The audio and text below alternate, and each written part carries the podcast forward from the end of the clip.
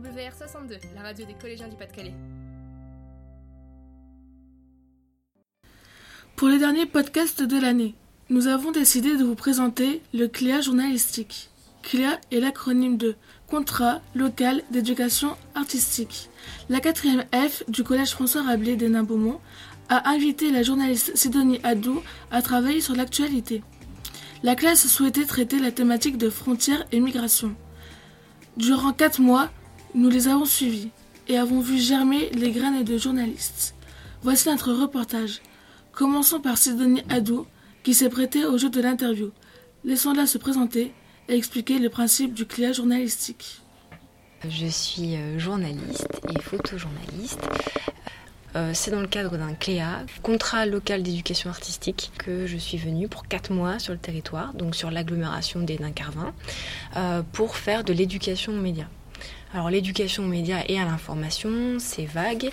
Euh, moi en tant que journaliste, euh, mon objectif c'est de faire partager ben, le métier euh, de journaliste avec des habitants du territoire, des élèves, et de co-réaliser des reportages. Donc qu'on soit vraiment dans le faire, parce que je pense que c'est en faisant qu'on se rend compte de ce qu'est le métier de journaliste.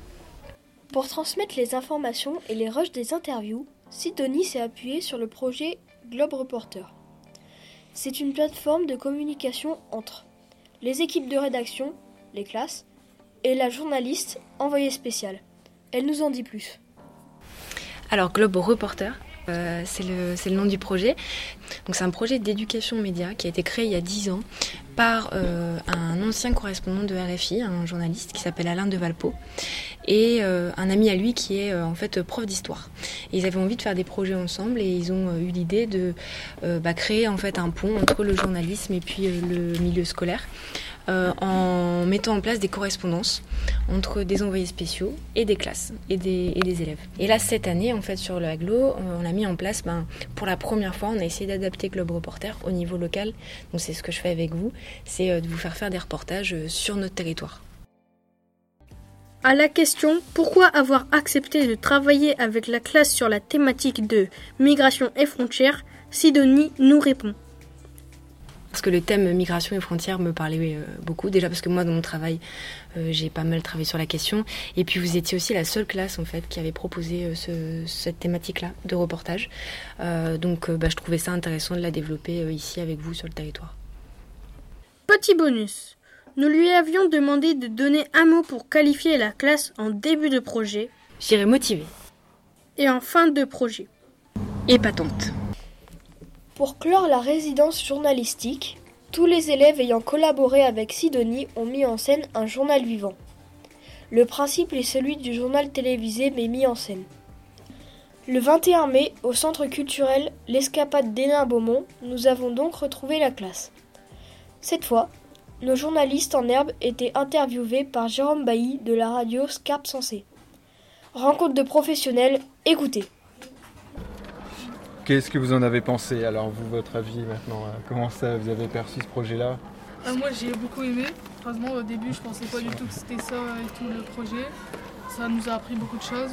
Une fois qu'on a fini, c'est gratifiant euh, d'entendre les avis euh, positifs des parents ou même du professeur ou de Sidonie.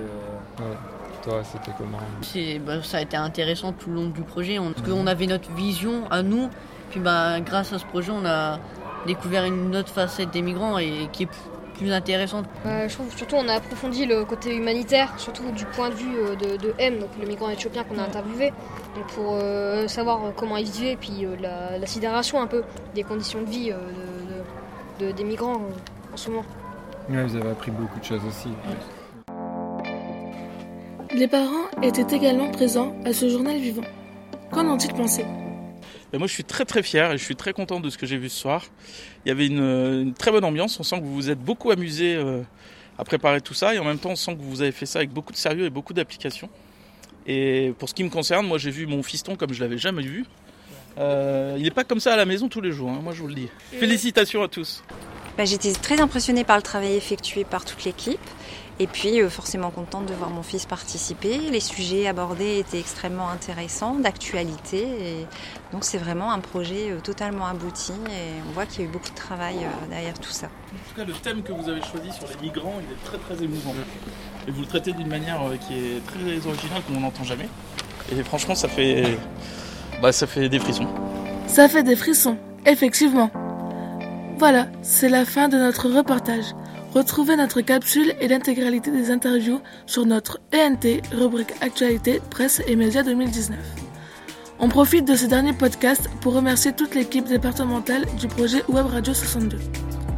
On va dépasser le temps imparti, mais en guise de générique de fin, on laisse Sidonie et les slameurs de la 4ème F vous transmettre une dernière émotion. Voici une adaptation de la chanson de Au feu rouge de Grand Corps Malade.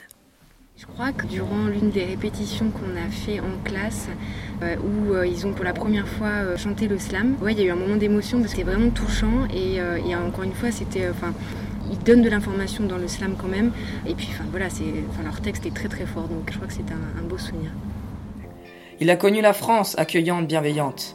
La France du rejet est maintenant son amante. Derrière ce regard, il y a un humain. L'Eldorado est à portée de vue, mais trop loin. Tous les deux jours, le camp est déplacé, démantelé. Son quotidien est toutefois l'espoir de passer. M a gagné le droit de se cacher à l'arrière des camions, sans voir le jour. Mais rien, ni personne, pas d'appel au secours. Il s'imagine, tranquille, père de famille dans un petit pavillon. Il désire juste un toit, un avenir à en perdre la raison. M pense à tout ça en s'approchant de moi. Moi je lui tends la main et ses yeux me croient. Je suis pressé mais j'ai du temps pour les exiler. Et vous, l'avez-vous vu à Calais, en train de chercher sa liberté?